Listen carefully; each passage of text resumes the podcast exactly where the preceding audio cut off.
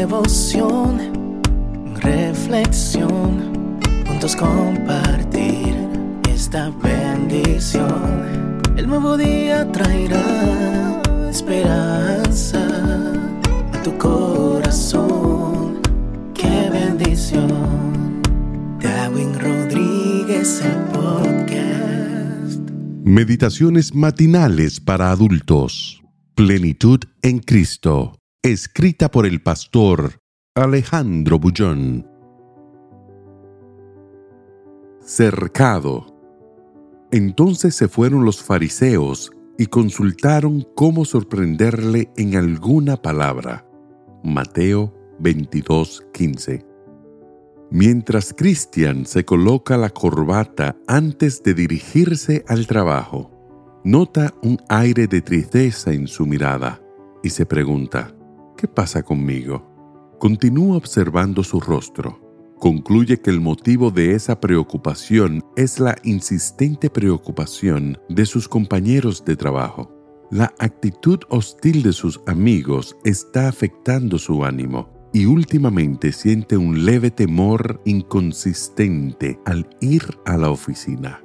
Todo empezó cuando Christian descubrió la Biblia y quiso compartirla con sus colegas. Unos se burlaron, otros se mantuvieron indiferentes y otros incluso dejaron de hablar con él. Pero desde el día en que Christian se bautizó, las cosas empeoraron.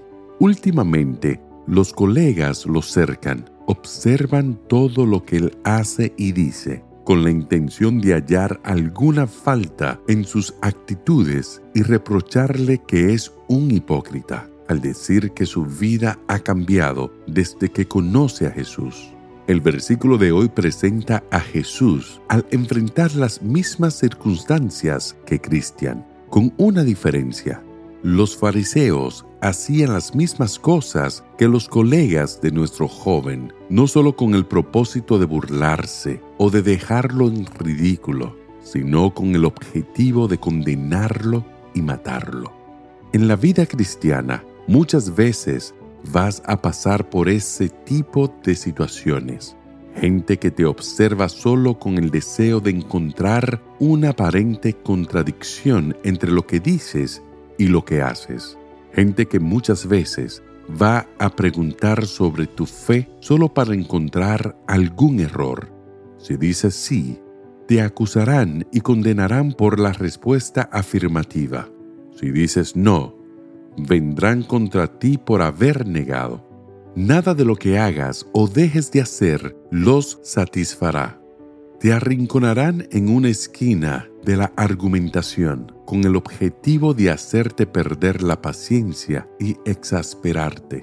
No les haga caso. No reacciones defensivamente. Es eso lo que buscan. Pide a Dios mansedumbre, ternura, paciencia. Muchas veces, por detrás de las personas con ese tipo de actitud, hay gente sincera, que es tocada por el Espíritu Santo mediante la simplicidad y la nobleza de tu reacción. Sal hoy sabiendo que vives en un mundo en el cual no estás siempre alfombrado de rosas para los hijos de Dios.